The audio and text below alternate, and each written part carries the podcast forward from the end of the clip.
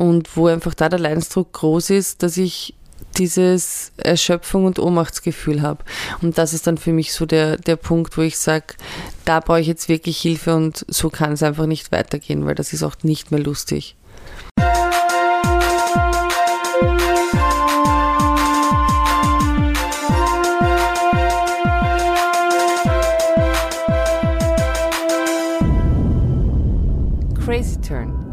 Bin bipolar. Hallo und herzlich willkommen zu unserem Podcast Crazy Turn. Ich bin bipolar. Ich bin Victoria, eine gute Freundin von Nicole und moderiere diesen Podcast, um Nicoles Geschichten und Lebenserfahrungen hier zu sammeln und um eine Schnittstelle zu erschaffen für Menschen, die in ähnlichen Lebenssituationen sind. Heute widmen wir uns dem Thema die Rettung in der Not, ambulante Krisensituationen. Was erwartet euch heute in dieser Folge? Vor allem gehen wir der Frage nach, wie einem bei Krisen geholfen werden kann, ohne einen stationären Aufenthalt zu benötigen. Nicole hat hierzu wieder ein Interview geführt, diesmal mit dem Chefarzt Dr. Georg Psoter vom Psychosozialen Dienst Wien, der hier ausführlich über das Thema berichten wird. Auch heute wollen wir euch wieder aufmerksam machen, dass wir eine E-Mail-Adresse haben, und zwar info at crazyturn.at. Und wir freuen uns, wenn ihr uns von euren Erfahrungen schreibt zum Sendungsthema, aber auch allgemein, wie es euch mit der Krankheit geht oder vielleicht habt ihr Fragen an Nicole, diese wir euch dann im Podcast beantworten können. So, und nun begrüßen wir Nicole. Hallo, wie geht's dir heute? Hallo Vicky. Ähm, ja, mir geht's, ich habe es die letzten paar Monate schon gesagt, ich werde es wahrscheinlich die nächsten Monate sagen, immer wieder auf und ab. Jetzt habe ich wieder drei Wochen eine leichte Manie hinter mir. Alles war happy, alles war froh. Ich habe wieder sehr viel Geld ausgegeben. Ich habe mich wieder viel auch gestritten mit Leuten. Es sind alles Anzeichen einer leichten Manie gewesen, die Gott sei Dank noch im Rahmen war. Und jetzt ist so ein bisschen die Ernüchterung, ein bisschen melancholisch. Ich hinterfrage wieder Sachen, aber es ist noch im akzeptablen Bereich. Also das letzte Mal bei der letzten Podcast-Folge haben wir ja, glaube ich, zum ersten Mal eine sehr angeschlagene Nicole erlebt. Also ähm, ich würde sagen, es war eher eine depressive Stimmung. Und ich kann mich erinnern, wirklich so zwei, drei Tage später war der Mut eben komplett anders. Eben das, was du jetzt erzählt hast, dass eben eine Art von Hypomanie, kann man sagen, ähm, die letzten Wochen da war. Ähm, und jetzt bist du gerade einfach auch wieder ein bisschen ruhiger, würdest du sagen, oder? Ja, ruhiger, nachdenklicher, bisschen eben am Zweifeln, am Hinterfragen. Und ich habe wieder so Ideen gesponnen, Projekte versucht zu initiieren. Und die hinterfrage ich halt jetzt wieder, ob das irgendwie so Sinn macht oder nicht. Und versuche gerade wieder so meine Balance zu finden und meine Mitte, dass ich trotzdem, also ernüchternd heißt ja auch nicht immer negativ, es kann ja auch heißen, dass es einmal wieder vernünftiger weitergeht und nicht nur hochtrabende Ideen, sondern solche Ideen, die ich auch umsetzen kann. Ja, genau, und den, den Weg versuche ich jetzt gerade zu finden. Und also wenn wir dann jetzt wirklich so dieses Jahr so ein bisschen anschauen, ist es wirklich so, dass ähm, deine ganzen manischen Schübe unter Anführungszeichen wirklich hauptsächlich im hypomanischen Bereich geblieben sind. Also auch so wie jetzt die letzten zwei, drei Wochen. Du schlägst nicht mehr so stark aus wie in den letzten Jahren, wo es eigentlich immer, wo die Manien teilweise sehr, sehr, sehr stark und sehr schlimm waren, sondern es ist genauso wie auch deine depressiven Phasen schlagen auch nicht mehr so weit aus nach unten. Das ist schon so ein Trend, den du, den du dieses Jahr feststellen kannst und das auch ein bisschen was Neues ist in deinem Leben. Ja, also dieses Rapid Cycling, ich rede zwar jetzt immer wieder darüber, aber es ist wirklich was Neues, weil, wie gesagt, ich hatte sonst immer jährlich so zwei Monate Manie und dann zehn Monate relativ wenig Balance und meistens irgendwie depressiv verstimmt, leichtgradig bis mittelgradig, Gott sei Dank keine schwergradigen. Und das hat sich jetzt eben geändert. Und jetzt äh, ist es aber ziemlich schwierig für den Körper, sich daran zu gewöhnen oder darauf einzustellen, wie geht's mir gerade, wenn es immer so schnell schwankt. Ich muss sagen, dass ich diesmal wirklich sofort, ich hatte Schlafentzug, ich habe an einem Wochenende Ende insgesamt nur sieben Stunden geschlafen und bin dann sofort am nächsten Tag zu meiner Psychiaterin gegangen und habe gesagt, dass ich eben innerliche Unruhe verspüre, dass ich Schlafentzug habe, dass ich zittere, also das ist extrem ein Tremor, ich zitter sehr stark. Und wir haben auch sofort Tabletten umgestellt und ich war jetzt eigentlich wöchentlich bei meiner Psychiaterin, habe auch ähm, Blutabnahme gemacht und Blutstatus, weil man eben mein Medikament Medikament das Lithium im Blut sehen kann, dann hat man gesehen, dass das auch wieder geschwankt hat. Also es haben auch alle Sachen darauf hingewiesen, als gab alles Indikatoren, dass ich wieder Richtung Manie unterwegs war oder Hypomanie, also den Anfang einer Manie jetzt gerade wieder durchgemacht habe. Ja, aber wie gesagt, ich habe versucht, stark dagegen zu steuern.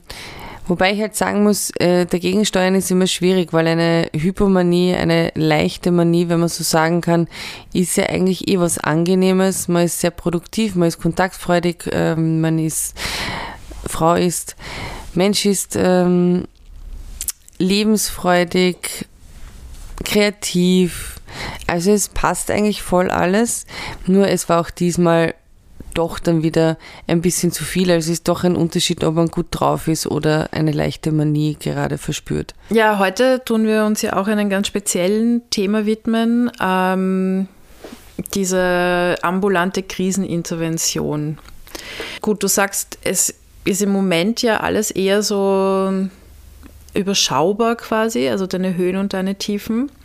Wann hast du das letzte Mal eine ambulante Krisenintervention gebraucht? Ich glaube, das war sogar heuer im Juni, wo ich wieder eine starke Manie hatte. Das war ja dann auch die Manie, wo meine Beziehung in die Brüche gegangen ist, weil mein Ex-Partner das nicht mehr aushalten konnte, meine psychischen Hochs vor allem, also nicht die Tiefs, sondern vor allem die Hochs, weil die so anstrengend waren für ihn. Und da wusste ich nicht mehr ein und aus. Ich war so angetrieben. Das habe ich übrigens jetzt auch wieder gespürt. Das ist einfach dieses sehr angetrieben sein und gleichzeitig so extrem erschöpft sein, dass man sofort einschlafen könnte, aber auf der anderen Seite eh nicht schlafen kann, weil man so angetrieben und so agitiert und so innerlich unruhig ist. Und da wusste ich auch nicht ein noch aus und da habe ich den psychosozialen Notruf angerufen. Willst du uns vielleicht ein bisschen erzählen, wie deine ambulanten Kriseninterventionen so ausschauen? Was passiert da? Speziell jetzt bei dir. Was ich sagen muss, ist, dass es in Wien, also von der Stadt Wien auch finanziert, eben den psychosozialen Dienst gibt und da gibt es einen Notruf, den man wählen kann. Der ist einfach 24 Stunden da. Es gibt ja mehrere Sachen. Es gibt zum Beispiel auch die Telefonseelsorge, aber auch die Kummernummer von Ö3 oder Rat auf Draht. Es gibt mehrere Stellen, wo man anrufen kann, einfach nur, dass man jemanden zum Reden hat. Und manchmal ist das ja auch schon sehr hilfreich, wenn man sich alleine fühlt oder überfordert fühlt mit sich selber, mit seiner Situation, dass man jemanden zu reden hat. Beim psychosozialen Dienst ist es halt, dass, dass Ärztinnen und Ärzte sind, die mit einem reden. Mir hat es einfach immer geholfen, weil sie mich runtergeholt haben, weil sie mich beruhigt haben und auch so ein bisschen wegweisend, wenn das nicht gereicht hat, auch immer wieder die Einladung gestanden ist, dass ich zu ihnen vor Ort kommen kann und dort nochmal ein Gespräch oder mit einem Psychiater Tabletten besprochen habe und das schon sehr beruhigend war zu wissen, dass es diese Notkriseninterventionsstellen gibt, ohne dass man jetzt gleich stationär aufgenommen werden muss. Also würdest du sagen, ist es vor allem das Gespräch, das dort ähm, Raum einnimmt, oder ist es, äh, dass man schnell irgendwelche Tabletten bekommt, die einen beruhigen, oder ist es die Kombination von beiden? Wie viel Zeit widmen, also wie viel Zeit hat man dort eigentlich so? Kann man sich dort auch, wenn man sich nicht gut fühlt, auch für mehrere Stunden aufhalten, wenn man nicht zu Hause es zum Beispiel schafft, allein zu sein oder was auch immer? Oder geht man dort nur hin und hat das Gespräch und muss dann sofort wieder nach Hause gehen? Oder? Also mehrere Stunden würde ich sagen, kann man sich nicht unbedingt aufhalten. Das ist genauso, wie man nicht mehrere Stunden telefonieren kann. Das ist halt wirklich eine Akuthilfe. Und dadurch, dass auch dort Personalmangel herrscht, ist es so, dass äh, auch die Telefonate, wenn gesehen wird, dass die ärgste Notkrise jetzt oder der ärgste Höhepunkt jetzt einmal gedämmt, wo eingedämmt worden ist, dass dann schon noch gesagt wird, dass man persönlich kommen kann, aber telefonisch zum Beispiel auch die Leitungen wieder frei werden sollten für Leute, die eben auch in der Krise sind, weil es gibt ja viele Leute, die diesen Dienst in Anspruch nehmen, weil es viele Leute gibt, denen es auch wirklich nicht gut geht, die auch diese Unterstützung brauchen. Ich finde dieses Stufensystem super, dass man anrufen kann und wenn der Anruf nicht reicht, dann kann man sich eben auch Notmedikamente dort holen und noch einmal ein kurzes also kurzes, kein stundenlanges Gespräch. Ich habe bis jetzt immer nur gute Erfahrungen gemacht, das mir auch wirklich geholfen hat und dann bin ich ja meistens nicht alleine zum psychosozialen Notdienst gegangen, sondern mit Begleitung und dann ist es einfach leichter, das alles auch zu bewerkstelligen, zu bewältigen, wenn es jetzt ja gerade mal in einem Moment nicht mehr geht, dass man da gemeinsam auch Hilfe holen kann. Ich würde sagen, Dr. Georg Psoter wird uns dann sowieso noch mehr erzählen. Ich hätte aber noch eine Frage, die persönlich an dich gerichtet ist. Ab wann weißt du, dass du da jetzt hingehst? Gut, du hast gesagt, das war eine etwas stärkere manische Phase im Juni oder Juli. Aber was passiert mit, also woran merkst du das, ich muss da jetzt hingehen? Also weil du hast jetzt schon viel Erfahrung, du tust selber auch immer wieder abwägen, selbst in manischen Phasen hast du schon sehr viel Reflexion mittlerweile, dass du weißt, okay, jetzt ist es Zeit, dass ich dann vielleicht doch dorthin gehe oder nicht, auch wenn die Einsicht fehlt, aber trotzdem hast du dann auf diese Reflexion schon. Was passiert da? Ist es dann äh, dein Puls oder eben das Feedback von den Menschen um dich herum, die Leute oder an welchen Anzeichen setzt du das fest, dass du sagst, jetzt muss ich dorthin? Ist eigentlich schwierig, so irgendein Anzeichen zu sagen. Es ist einfach auch das Gefühl, wenn man sich denkt, es geht einfach nicht mehr. Ich kann nicht mehr, ich halte das nicht mehr aus, ich brauche irgendjemanden. Wenn das zum Beispiel, jetzt gehe ich eh Psychotherapie und wenn die nicht ausreicht, weil die schon wieder zu lang her ist oder so. Ich habe gute Freundinnen, mit denen ich über viel reden kann, aber manchmal reicht das auch nicht aus. Ich persönlich war schon lange nicht mehr beim psychosozialen Notdienst vor Ort. Das ist aber auch bei mir, weil ich mittlerweile auch meine Notmedikation immer zu Hause habe. Das heißt, ich kann mir gegebenenfalls auch selber helfen, weil ich wirklich verantwortungsvoll auch mit den sind meistens Benzodiazepine, Beruhigungsmitteln umgehe und mir dann selber eine Tablette nehme, aber vielleicht auch ein Telefonat habe und dort abspreche, ist es okay, wenn ich das und das nehme. Aber das ist so ein bisschen dieses Selbstmanagement, was ich mittlerweile selbst gelernt habe, dass ich mir das quasi jetzt schon angelernt habe, auch mit dem psychosozialen Notdienst, wie ich mir selber helfen kann. Und sonst würde ich sagen, einfach wenn der Leidensdruck zu groß ist. Wenn ich mir denke, ich halte es jetzt einfach nicht mehr aus, dann ist es einfach trotzdem noch immer, auch wenn ich schon lange nicht mehr vor Ort war beim psychosozialen Notdienst, ist es noch immer gut zu wissen, es gäbe eine Anlaufstelle, wo ich hingehen kann. Und vor allem gibt es eine Anlaufstelle, und das nehme ich eben immer noch in Anspruch den telefonischen Notdienst.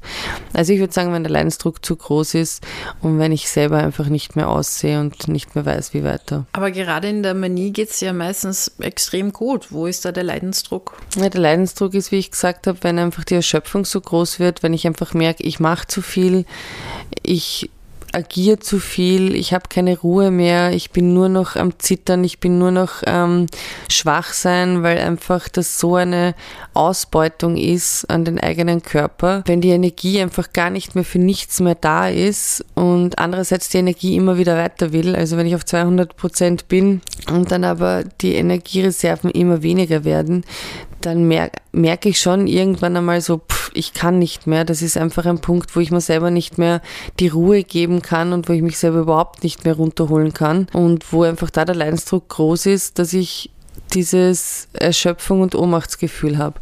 Und das ist dann für mich so der, der Punkt, wo ich sage, da brauche ich jetzt wirklich Hilfe und so kann es einfach nicht weitergehen, weil das ist auch nicht mehr lustig. Aber ich bin wahnsinnig froh, dass es diese ambulante Krisenintervention gibt. Und es gibt ja nicht nur vom psychosozialen Dienst eine Krisenintervention. Ich finde, wir sind in Wien relativ, relativ gut versorgt.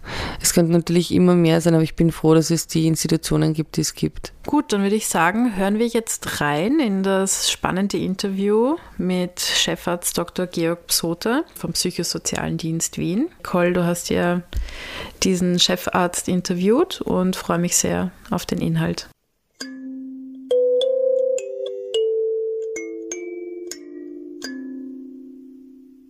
Hallo und herzlich willkommen. Ich bin hier im Chefarztbüro beim Psychosozialen Dienst beim Gasometer U3 in Wien, dass wir jetzt wissen, wo wir sind. Ich äh, möchte Sie bitten, können Sie sich bitte kurz vorstellen, wer Sie sind und was der PSD ist. Ja, also mein Name ist Georg Psoter. Ich bin der zum Chefarztbüro gehört auch Chefarzt dazu. Also ich bin der Chefarzt des Psychosozialen Dienstes. Ich bin Psychiater und Neurologe, das schon einige Zeit. Ja, und dieser psychosoziale Dienst, in dem ich seit 1985 mit minimalen Unterbrechungen tätig bin, ist eine ambulante, eigentlich ein ambulanter Krankenanstaltenverbund. Also das sind Ambulatorien und auch Institute über Wien verteilt, die die Aufgabe einer, einer sozialpsychiatrischen Grundversorgung in dieser Stadt haben. Was ist eine sozialpsychiatrische Grundversorgung? Das bedeutet unter anderem auch äh, rund um die Uhr zumindest eine Stelle offen zu haben, eine, eine sozusagen auch Notstelle, also den sozialpsychiatrischen Notdienst, wo man, wo man halt 24-7, 365 anrufen oder kommen kann, wenn man also in, in gerade unmittelbarer psychischer oder auch psychiatrischer Not sozusagen ist. Und ansonsten bedeutet äh, sozialpsychiatrisches Tun in, in diesen genannten Ambulatorien und auch in dazugehörigen Instituten und, und Tagesstruktureinrichtungen eine, ja, eine Hilfestellung anzubieten für Menschen, die hm, eine komplexere Form der Hilfeleistung brauchen. Das kann sein, weil es soziale Schwierigkeiten gibt, das kann sein, weil man besonders schwer krank war oder, oder ist. Ähm, es kann auch sein, weil es eine Kombination verschiedener Schwierigkeiten gibt. Also es geht dann nicht ausschließlich um Medizin, sondern um soziale Dinge und dergleichen. Ja, und diesen BSD gibt es seit 1980. Über die Zeit hat er sich entwickelt. Früher war er ausschließlich erwachsenenpsychiatrisch, heute ist er auch Kinder- und Jugendpsychiatrisch und auch alterspsychiatrisch. Okay, danke schön. Zur Geschichte wollte ich eh gerade fragen, das haben Sie jetzt gerade beantwortet. Mich würde noch interessieren, wer finanziert den psychosozialen Dienst? Ist das ein Dienst der Stadt Wien? Und wer kann alle hingehen? Und wie viel kostet das, wenn man zum psychosozialen Dienst gibt? Welche, es gibt ja verschiedene Sachen, die man machen kann. Zum Beispiel, ich bin beim Psychiater, ich weiß nicht, ob es Psychotherapie beim psychosozialen Dienst gibt, dann glaube ich nur in Notfällen. Sozialarbeiterische Unterstützung gibt es ja auch bei mir beim PSD 6. Genau, so eine Frage der Notdienst, warum ist er übersiedelt und die konkrete Frage, wie war es mit dem Suchthilfezentrum zusammen? Hat das da irgendwie, hat man gemerkt, dass das da Berührungspunkte gibt, dass da Suchtkranke auch durchaus zum PSD Notdienst gegangen sind. Also das waren jetzt mehrere Fragen, aber wer finanziert und wer darf hin? Also vielleicht zuerst vorweg, es ist äh, diese Dienste in Anspruch zu nehmen, ist kostenlos. Da wir aber auch gewisse Rückverrechnungen mit der Krankenkasse haben äh, und, und Sozialpsychiatrie ja immer sozusagen ein, ein, ein Normalität, einem Normalitätsprinzip folgt, ja, ist es gut, wenn man eine E-Card hat, dass man sie mitnimmt. Ja? Weil es dann genauso ein Arztbesuch ist wie irgendein anderer, dem halt auch über E-Card abrechnen kann. Ansonsten ist der Hauptsponsor des BSD Wien die Stadt Wien, weil es eine ausgelagerte, sogenannte ausgelagerte Struktur der Stadt Wien ist. Also es ist kein Magistrat, ist damit auch ein Stück weit freier, beweglicher, flexibler und äh, eine andere eine andere Finanzierungsstruktur oder auch ein, äh, ein Bereich, von dem wir doch einiges an, an Geld lukrieren, sind die Krankenkassen, ganz im Besonderen sozusagen die ÖGK.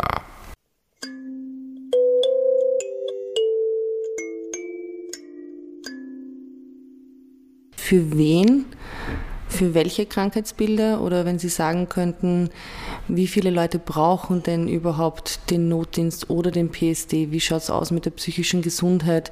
Wir hatten jetzt erst den 10.10., .10., den Welttag der psychischen Gesundheit. Wie viele Leute nehmen den PSD allgemein, aber auch zum Beispiel den Notdienst in Anspruch? Also jetzt allgemein den PSD, die verschiedenen Ambulatorien, jetzt auch für die verschiedenen Altersgruppen, äh, sind so etwa um die 12.000 pro Jahr. Da ist aber jetzt zum Teil der Notdienst zumindest zum Teil schon dabei die Telefonate des Notdienstes sind nicht dabei. Also diejenigen, die, die, die den BSD-Notdienst zum Beispiel ausschließlich telefonisch nützen, sind jetzt bei den 12.000 nicht dabei. In Summe sind es ca. 15.000 Menschen. Können wir kurz einmal die Notrufnummer nennen? Sehr, sehr gerne. Guter Hinweis, vielen Dank. Die Notrufnummer ist 01 313 30 und ist rund um die Uhr erreichbar. Ist rund um die Uhr erreichbar. Ich weiß zum Beispiel, dass wenn ich dann in manischen Phasen, das war dieses Jahr 2022 im Sommer sehr stark, habe ich sehr oft mit dem psychosozialen Dienst ähm, telefoniert, mit dem Notruf, dass sie einem natürlich zuhören. Ich meine, es dauert dann eine gewisse Zeit. Man muss sich aber denken, es ist ja eine begrenzte Anzahl von Personen zur Verfügung, die mit einem sprechen können. Und das war dann schon auch so, ohne mich ungut abzuwürgen, so wir hoffen, dass wir Ihnen weiterhelfen konnten. Bitte gehen Sie dort und dort und dorthin und machen Sie das, aber wir müssen jetzt leider auch wieder aufhören. So, insofern ist es, finde ich, auch super, dass, die, dass das Personal so geschult ist, dass sie so lange wie nötig zuhören, helfen, wegweisend sind, aber dann auch wieder loslassen, damit neue kommen können. Ja, ist die, die, sozusagen die Dauer der Gespräche oder die, die Gleichzeitigkeit der Gespräche hat ein gewisses Limit. Ja. Also jetzt, es hat einfach dadurch ein Limit, dass es seit eigentlich Jahren nie unter 100 pro Tag sind. Es sind meistens mehr, es sind oft um die 150 und da wird es dann einfach ein bisschen eng. Aber da gibt es schon auch die Möglichkeit äh, zu kommen. Ja, also einfach herzugehen. Das kann man auch ohne jede Vorankündigung. Aber es kann auch im Rahmen eines Telefongesprächs einfach zu der Ansicht kommen, dass man sagt, es war echt am gescheitesten, sie würden herkommen. Und, und das ist dann auch oft wirklich sehr äh, vom Vorteil, sage ich jetzt ja. einmal. Ja. Und will das auch damit bewerben. Ja. ja. Ähm, also das, das Herkommen, weil das Herkommen ist ja oft ein Rausgehen aus der Situation, in der jemand ist. Ja. Da braucht es halt auch öfters Leute, die einen unterstützen, Angehörige, wenn man alleine nicht mehr kommen kann.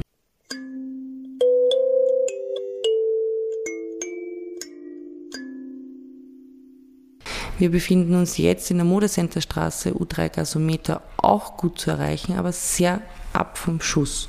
Was war das für eine Überlegung, dass man hier herausgezogen ist? Der Hintergrund dieses Ortswechsels war, weil in Wirklichkeit dort verschiedene andere Angebote mehr Platz gebraucht haben.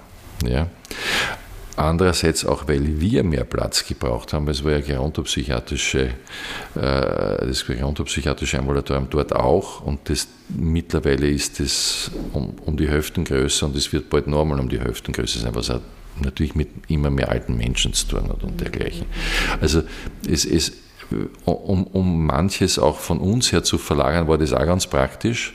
Können Sie sagen, also jetzt keine konkreten Zahlen, aber Sie haben Kinder- und Jugendpsychiatrie angesprochen.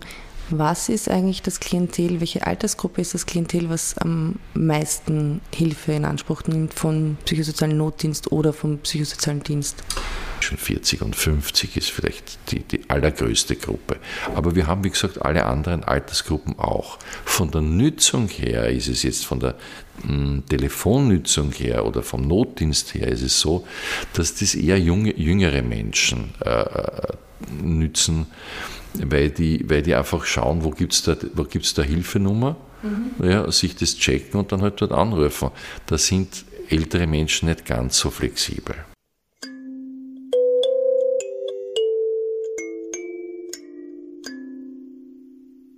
Jetzt haben wir was ganz Spezielles. Crazy Turn, ich bin bipolar, der Podcast ist ja gut vernetzt. Und wie ich schon einmal angemerkt habe, letztes Jahr, bevor wir gestartet haben im Dezember, habe ich eine Recherche gemacht und festgestellt, dass es eigentlich keinen einzigen Podcast gibt, der sich mit dem Thema Bipolarität beschäftigt im deutschsprachigen Raum. ich habe mich geirrt. Es gibt zum Beispiel die Vero aus Glückstadt mit ihrem Podcast Bipolare Störung Leben mit Extremen und die war so nett und hat quasi Fragen eingesandt.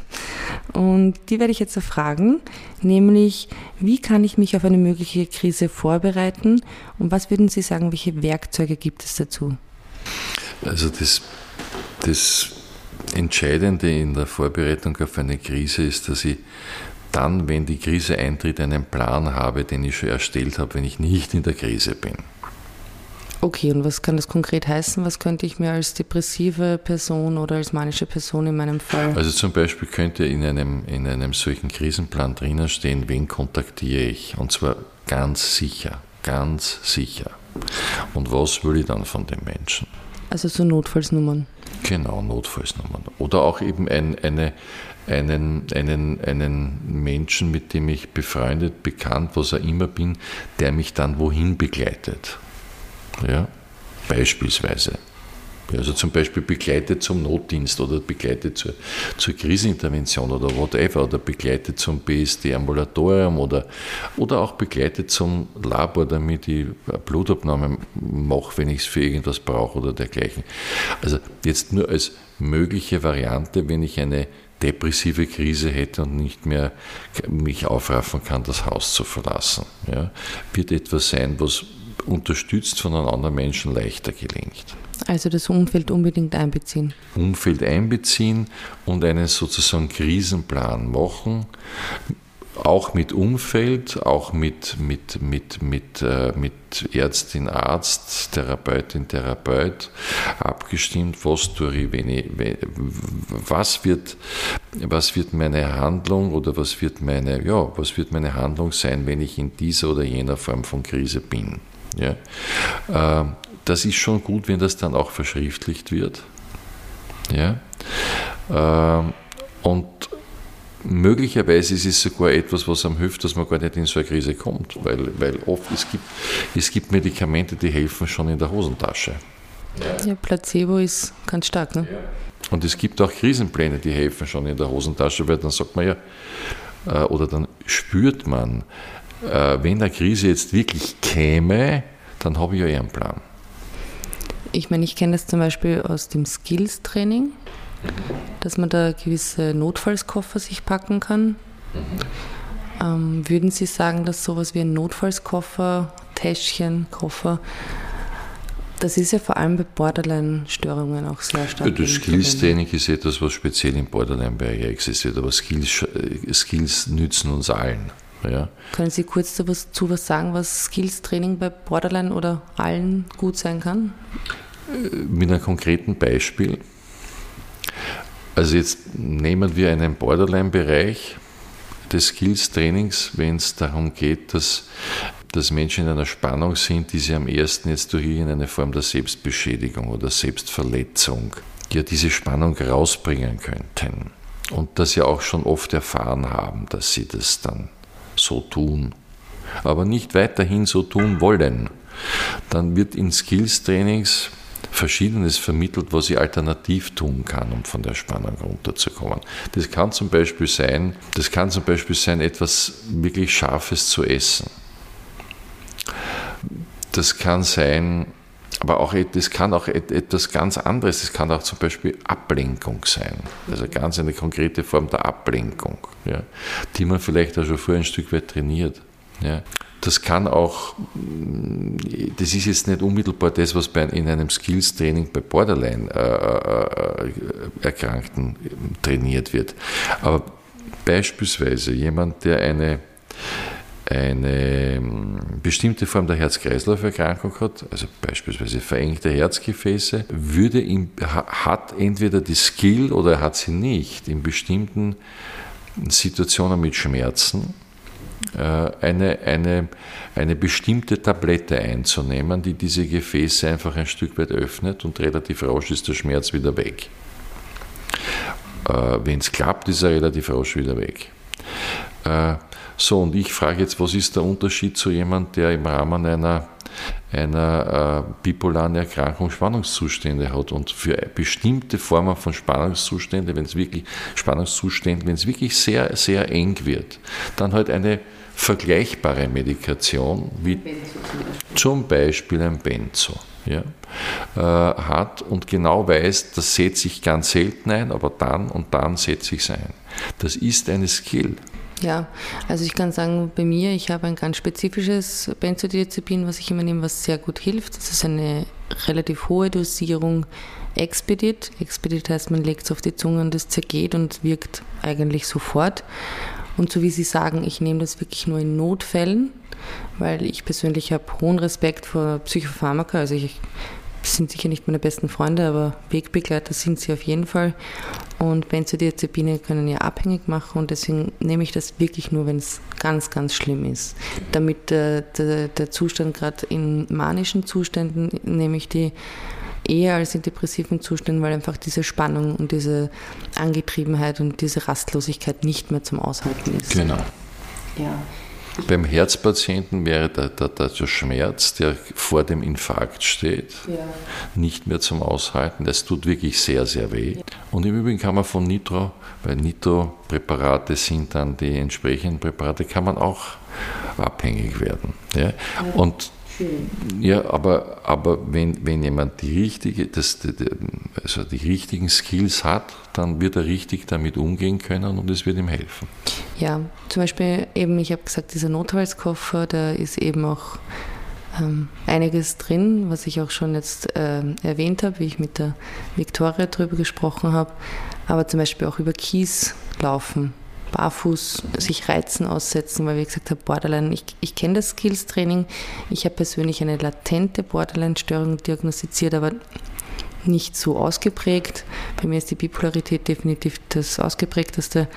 Und da haben sie zum Beispiel auch gesagt, Bockerl in die Hand nehmen, auf Bockerl, zum Beispiel Tannenzapfenbockerl, draufsteigen, auf Kies draufsteigen und kalte, das, das, Gesicht kalt abduschen, irgendwas, was einen irgendeinen was Reiz einen gibt. spüren lässt genau. und einen Reiz äh, vermittelt, ohne sich wirklich ohne zu sich schädigen. Wirklich zu verletzen. Genau. Ja, und so ist ja das sozusagen das scharfe Zuckerl gemeint. Okay, das wären jetzt, äh, was die nette das Kollegin Skills. Ja. gefragt hat, Werkzeuge, das wären die Skills. Aber wir sind auch in die, in die Fähigkeit, diesen Zustand dann mit einer Sofortmedikation ja. sozusagen. Aber es gibt andere Mittel als Tabletten, man kann auch mal anders anfangen. Absolut, na, der Beginn ist, am besten ist der Beginn nicht gleich mit einer Tablette. Sehr schön, dass Sie das sagen. Also, es kann zum Beispiel, wenn man, wenn man hochgradig agitiert ist, also hochgradig unruhig, kann es sein, dass man die Erfahrung gemacht hat, dass, dass eine, eine,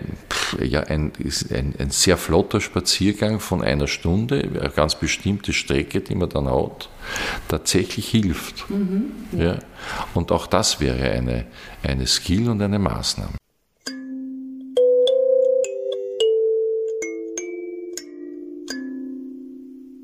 Die zweite Frage von Vero von bipolare Störung, Leben mit Extremen. Wie gehen Sie im Haus mit Menschen um, die sich in einer Krise befinden?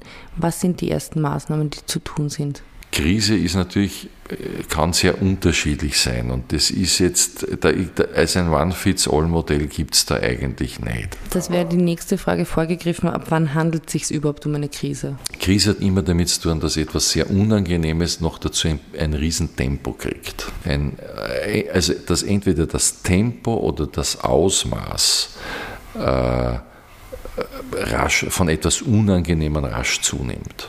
Ja? Und, und dass damit sozusagen eine Akuität, ja, das ist, das hat, eine Krise hat was Akutes. Ja. Es, gibt, es gibt natürlich auch prolongierte Krisen, aber das ist schon ein bisschen was anderes. Ja.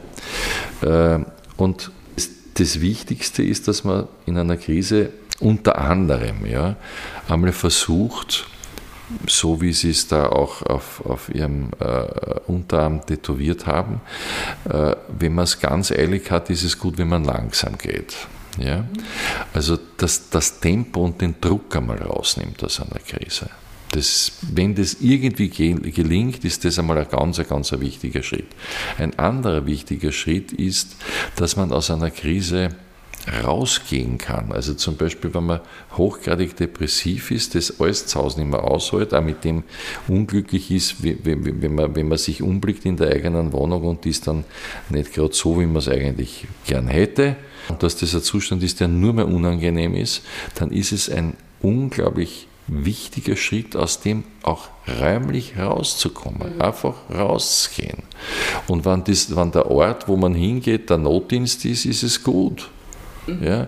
Und wenn der Ort, wo man hingeht, ein anderer Ort ist, der einem da einfällt und der, der gut passt, ist es auch gut. Ja, beim Wald weiß ich nicht, ich, ich hätte nichts dagegen, wenn dann Menschen wohin gehen, wo andere Menschen sind, die mit, mit, mit, mit darüber reden, was da ja, man kann ja mit Begleitung im Wald gehen. Es gibt ja verschiedene, verschiedene Möglichkeiten, aus einer Situation einfach das auszusteigen und sich ja. dem nicht mehr hinzugeben. Das ist absolut. Aber das, was ich ja vorher falsch verstanden habe bei der Frage von der Vero, im Haus heißt, wie gehen Sie mit Leuten? Wie gehen Sie um, wenn jemand mit einer Krise kommt? Das ist ja ganz unterschiedlich, wenn jetzt eine depressive Person kommt oder eine Manikerin kommt oder eine Borderline-Störung, eine Person mit einer Borderline-Störung. Oder jemand psychotisch kommt. Genau, also Gibt es da auch so, wie gehen Sie mit Gefahrelementen auch für sich um?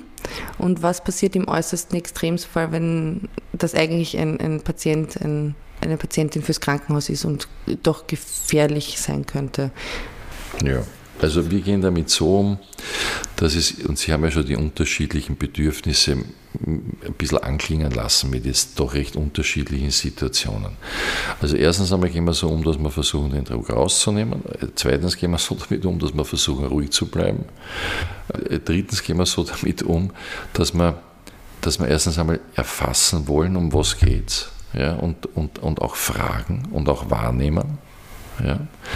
Wenn jemand ultimativ gespannt ist, dann ist es nicht sehr sinnvoll, das lang zu bereden, weil das hält der Mensch nicht aus. Da ist es besser zu sagen, ich sehe, was mit ihnen los ist, ich helfe ihnen gleich, kommen sie, gebe ihnen dieses und jenes. Wir versuchen eine Situation der Ruhe sozusagen zu erzeugen, dass es da nicht laut, nicht hektisch, nicht sonst was ist. Und wenn es so kritisch ist, dass jemand zu seiner Sicherheit, meistens zu seiner oder ihrer Sicherheit, selten zur Sicherheit anderer, aber zur eigenen Sicherheit äh, besser in ein Spital aufgehoben ist, dann versuchen wir das erstens einmal zu vermitteln und, und, und zweitens auch dann sozusagen in die Wege zu leiten. Aber weil Sie sagen Spital, ich bin ja, mein zuständiges Spital ist die Klinik Penzing, das Otto-Wagner-Spital. Sie sind schon sehr verbandelt mit denen, oder? Weil die wissen immer, also der Herr Dr. Stasny, mein Psychiater, weiß immer, was dort passiert ist, weil da gibt es einen Austausch. Das ist richtig, wir sind mit denen verbandelt. Auch das ist eines der Prinzipien sozusagen der Versorgungspsychiatrie, dass der, der, der, der Teil im Spital und der Teil im ambulanten Raum miteinander einen Austausch hat und einfach ja sozusagen verschiedene Bemühungen einfach gemeinsam letztlich unternimmt. Mhm. Ja. Nicht immer gelingt das zu unserer aller Zufriedenheit. Und unser aller meine jetzt wirklich, unser aller meine ich die Betroffenen, die Angehörigen, das Spital, den BSD. Also die besten Situationen sind schon, wenn etwas so gelingt, dass alle damit zufrieden sind. Ja, das kann man halt nicht immer herstellen. Immer ist es nicht möglich. Leider, aber man sollte es anstreben. Tatsächlich sollte man es anstreben. Aber es ist richtig, dass wir mit, dem, mit, dem, mit der jeweiligen sozusagen korrespondierenden Abteilung des Spitals eine relativ e, enge Verbindung haben. Ja, ist nicht überall gleich stark ausgeprägt. Und, und dass es dann auch einen Austausch gibt. Also ich finde das persönlich sehr super. War überrascht, dass es so ist, aber bin überzeugt davon, dass das wichtig ist.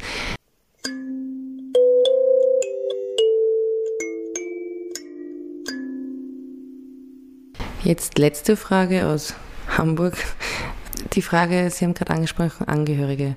Was können Angehörige, außer wo wir gesagt haben, sie können begleiten, was können Angehörige tun, um Krisenprävention zu betreiben, aber was können sie akut tun, und was würden Sie ihnen raten, sich, wie, sie, wie sie sich verhalten können in einer psychiatrischen Krise? Ja, was, was ganz wichtig ist, ist, dass Angehörige, was gleichzeitig schwierig ist, weil die Angehörigen natürlich in einer anderen Form mit betroffen sind wie die nicht beteiligten medizinischen sozialen Dienste. Ja. Nichtsdestotrotz ist es wichtig, dass Angehörige versuchen, nicht auch noch zusätzliches emotionales Öl ins Feuer zu gießen.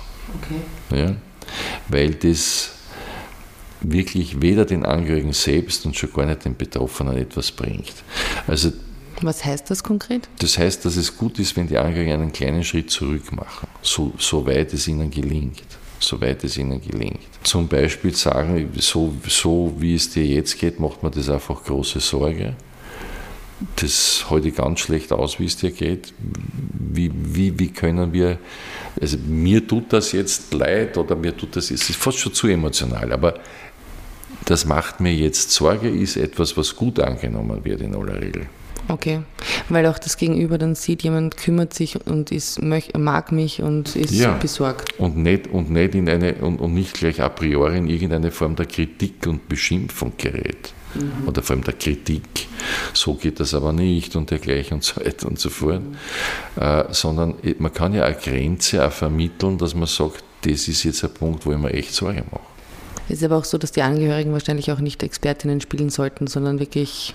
Na, aber man da, also sie, sich Sorge machen, da darf man als Angehöriger ja, schon. sagen. Aber nicht dann vorschlagen, wie es alles besser laufen sollte, sondern. Und vor allem nicht Zehn-Punkte-Programme dann in der, der Eile der, der, der, Situation, sondern ein Schritt nach dem anderen. Ja?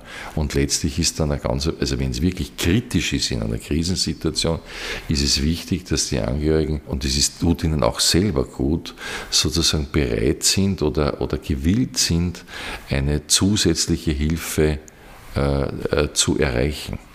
Das ist ja auch zum Beispiel, dass man sagen sollte, gerade wenn wir reden von Borderline-Störungen, die ja mit Selbstverletzung zu tun haben, aber auch mit ähm, auch in manischen Zuständen kann man sich selbst gefährden, dass man auch wirklich, ähm, wenn es ist, 133 oder 144 ruft Genau. Äh, schlimmer natürlich die Polizei, sich äh, zu überwinden, die Polizei zu rufen. Aber wenn eine Selbst- oder Fremdgefährdung da ist, muss man diesen Schritt halt machen. Auch wenn man, das heißt ja nicht, dass man den Menschen nicht liebt, sondern das ist eigentlich zum Schutz, der nicht mehr sonst gewährleistet werden könnte. Ja.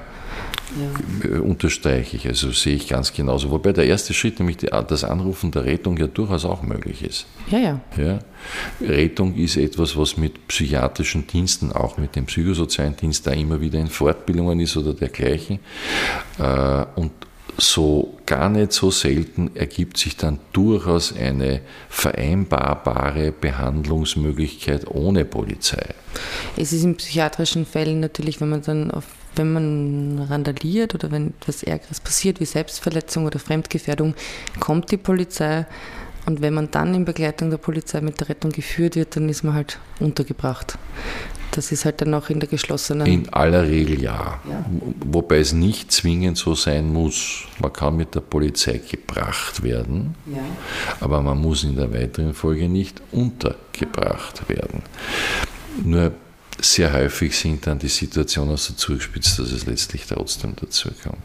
Also ein Appell an die Angehörigen, meines Erachtens ist einfach wirklich wichtig, da zu sein, zuzuhören, aufmerksam zu sein. Wenn es die betroffene Person selber nicht ähm, realisiert, dann auch hinweisen, hey, in meinem Umfeld funktioniert das perfekt. Also ich habe schon so sensibilisiertes Umfeld, auch mein aktueller Freund, mit dem ich noch gar nicht so lange zusammen bin, ist so, hey, du gibst jetzt wieder ein bisschen mehr Geld aus und hey, du bist schneller unterwegs und du rauchst jetzt die dritte Zigarette hintereinander, ist alles okay oder magst du nicht eine Tablette nehmen oder brauchst du irgendeine Hilfe.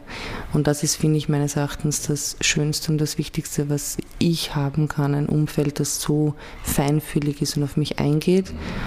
Und es ist, es ist schon so, dass ich selber auch merke, aber es ist ein schöner Background, dass ich sagen kann, ein Rückhalt für mich so, da sind auch andere da, die auf mich aufpassen und das ist mal das Umfeld, die Angehörigen. Aber es ist für mich jetzt, um wieder zurückzukommen, auch wunderbar zu wissen, es ist der PSD da für mich im Notdienstbereich, aber auch im regulären ambulanten Bereich. Also wenn es, wie ich jetzt so, ich habe Rapid Cycling ganz stark seit einem Jahr und da hat es Zeiten gegeben, da war ich zwei, dreimal die Woche im Ambulatorium. Weil ich einfach akut gesagt habe, ich kann nicht mehr, weil sonst muss ich auf die Baumgartenhöhe fahren, also sonst muss ich ins Krankenhaus fahren. Ja, jetzt würde ich abschließend nochmal, wir haben jetzt ja schon einiges besprochen und sehr viele spannende Themen angerissen, aus eigenem Interesse für den Podcast über Bipolarität.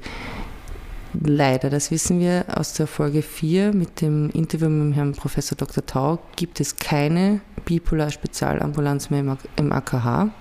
Was gibt es Konkretes? Jetzt gibt es die Franzensgasse zum Beispiel von Ihnen für Borderline-Störungen. Was gibt es für mich? Weil zum Beispiel ich habe mit meinem Rapid Cycling akut im Moment große Probleme. Wo gehe ich hin mit so einer ganz spezifischen Bipolarität, also keiner durchschnittlichen, die halt so verläuft, wie sie verläuft, mit ihren Phasen, sondern mit diesem Rapid Cycling. Was kann ich machen? Also ich muss gestehen, dass man jetzt in Wien kein, also nicht nur in Wien, auch, würde ich sagen, auch in Ostösterreich. In Graz gibt es eine Bipolarambulanz, die einzige, Stimmt, die ich ist richtig. An der Uniklinik Graz gibt es es, ja. Es ist mir jetzt im Moment nicht geläufig, dass jetzt bei, hier in Wien eine, eine solche Spezialambulanz wäre. Was es schon gibt, und Sie haben das jetzt erwähnt in unserem quasi Vorgespräch, es gibt einiges an, an, an Selbsthilfegruppen. Ja, genau. Und also ich bin bei Promente und das ist, ja, ich bin bei Promente, gibt es zwei Selbsthilfegruppen, die ich bin bei den Gipfelstürmerinnen und es gibt die ähm, Sturzfliegerinnen und es gibt noch die Wellenreiterinnen und Be Happy sind die vier Selbsthilfegruppen, die mir in Wien einfallen. Wenn wir jetzt gerade so Werbung für solche Initiativen machen, wollen Sie noch einmal den abschließend vielleicht äh, darüber reden, was es bei Ihnen auch beim PSD eine tolle Werbebewusstbildungskampagne äh, gibt. Darüber reden wir. Da gibt es aber zum Beispiel auch keine Bipolar-Sujet und das würde ich auch gerne. Ist eine großartige Anregung und wird aufgenommen. Sehr schön. Ja. Aber möchten Sie kurz sagen, was das für eine Kampagne ist? Ja, das ist eine Kampagne, die der, dem Abbau des Stigmas psychischer Erkrankungen dienen soll und mit einfach dem, dem Motto, alle möglichen anderen reden über alles Mögliche, aber darüber, nämlich dass psychisch Kranksein etwas ist, das genauso ist wie jede andere Form vom Kranksein oder dergleichen und dass es übrigens auch wieder jede Menge Gesundungen gibt. Ja, vielleicht nicht immer auf 100 Jahre haltbare, aber es gibt Gesundungen. Darüber reden eben wir. Daher heißt diese Initiative auch Darüber reden wir und ist unsere Kommunikationslinie, die recht gut angenommen wird und, und sehr, sehr viel, sehr, sehr viel äh, Feedback auslöst, weil wir das Thema einfach der psychischen Gesundheit, aber auch damit das Thema des, der Nichtgesundheit, wenn es eben ist, einfach äh, wesentlich mehr platzieren möchten. Vielleicht eins noch dazu, ungefähr ein Drittel der Bevölkerung, zumindest ein Viertel der Bevölkerung innerhalb eines Kalenderjahres ja, hat irgendein psychisches, nicht nur Problem, sondern eine, eine, zumindest eine Episode oder Phase, manchmal durchaus auch was Chronisches, das krankheitswertig ist. Mhm, mhm. das heißt nicht, dass das jetzt immer behandlungsbedürftig ist ja, aber krankheitswertig, nichtsdestotrotz. Und die Story ist schon die, dass im nächsten Kalenderjahr nicht das gleiche Viertel der Bevölkerung, nicht das gleiche Drittel der Bevölkerung. Also on the long term betrifft das sehr, sehr viele Menschen. Psychische Erkrankungen betreffen uns alle als Betroffene oder als Angehörige. Es ist noch immer ein Tabuthema, deswegen arbeiten wir mit Crazy Turn, dem Verein, auch gegen Entstigmatisierung. Wir arbeiten auch zusammen zum Beispiel mit Lichterkette kennen Sie wahrscheinlich auch, an, an Lichterkette, www.lichterkette.at immer gern Werbung gemacht, weil das ist ein ganz wichtiger Verein, der sich auch äh, für die Entstigmatisierung und Enttabuisierung psychischer Erkrankungen, jeglicher psychischer Erkrankungen einsetzt. Und die machen im Gegensatz, also wir machen einen Podcast und die machen ganz viel wichtige Lobbyarbeit im Parlament. Und deshalb ist es auch wirklich mir wichtig, auch ein Appell an alle da draußen, wenn ihr irgendwas äh, auf dem Terrain macht, einen Podcast, einen YouTube-Channel, irgendetwas zum Thema psychische Gesundheit, ein Stammtisch, meldet euch bei uns ähm, via Instagram zum Beispiel. Und wir können dann auch über euch berichten oder uns vernetzen, weil vernetzen ist das Wichtigste. Und dann reden dann, darüber reden wir dann. Genau. Und zu der Kampagne, was mir, wollte ich noch kurz sagen, was mir so gut gefällt, ist, ähm, da steht eben darüber reden wir. Es sind die Fotos dann jetzt auch auf Instagram zu schauen und den Link haben wir unten in den Shownotes auch verlinkt zur Kampagne vom Psychosozialen Dienst. Ich bin mehr als und dann Angsterkrankung oder meine Depression oder hoffentlich bald meine Bipolarität. Und ja, also ich finde es sehr schön, es ist ein schönes Sujet, es, sind, es ist eine schöne Kampagne und ich habe diese Poster auch bei mir zu Hause gesammelt. Vielen Dank, vielen Dank. Gut, ich, äh, wenn es jetzt da, weiß nicht, gibt es von Ihrer Seite irgendwas noch, was Sie ergänzen wollen, abschließen? Fühle mich sehr verstanden. Danke. Sehr schön, ich auch. Dann danke ich Ihnen vielmals für das Gespräch möchte an dieser Stelle noch einmal das Ambulatorium Maria Hilf äh, schön grüßen lassen und fühle mich, werde jetzt nicht alle Namen erwähnen, aber fühle mich immer sehr gut betreut und in sehr guten Händen und egal was ich habe, ich kann kommen und das freut mich. Ja, denen möchte ich auch noch schöne Grüße ausrichten und ja, vielen Dank für den guten Job, den die machen. Und ansonsten wünsche ich allen Zuhörenden wirklich alles Gute und ja, und ein gutes Leben. Ein gutes Leben und es gibt, gibt Hilfe, wenn man in Krisen ist. So ja. sei es. Dankeschön.